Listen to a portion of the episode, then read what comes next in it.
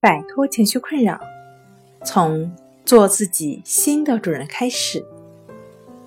大家好，欢迎来到重塑心灵，我是主播心理咨询师刘星。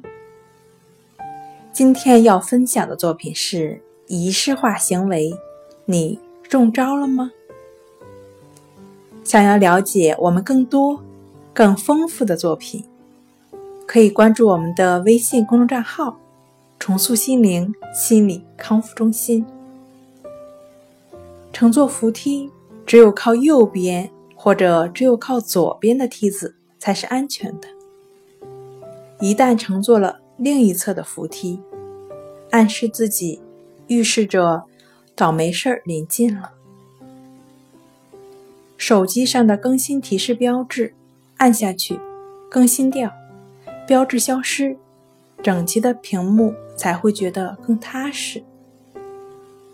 重要的事情开始着手的时间，需要是五或者十的倍数，才预示着将来一切顺利。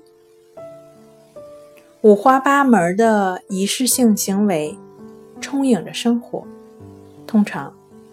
我们认为仪式化行为是为了弱化某些行为习惯而设计的，比如对特殊的事物、环境或困扰自身的想法感到痛苦的习惯。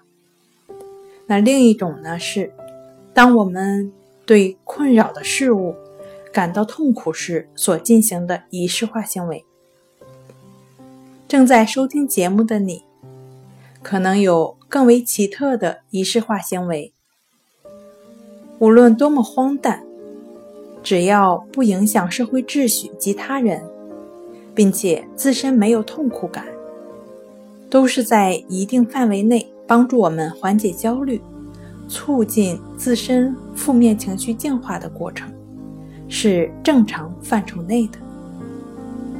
好了，今天跟大家分享到这儿。这里是我们的重塑心灵。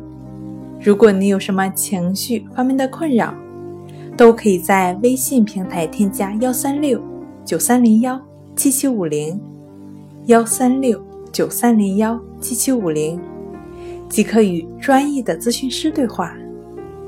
你的情绪，我来解决。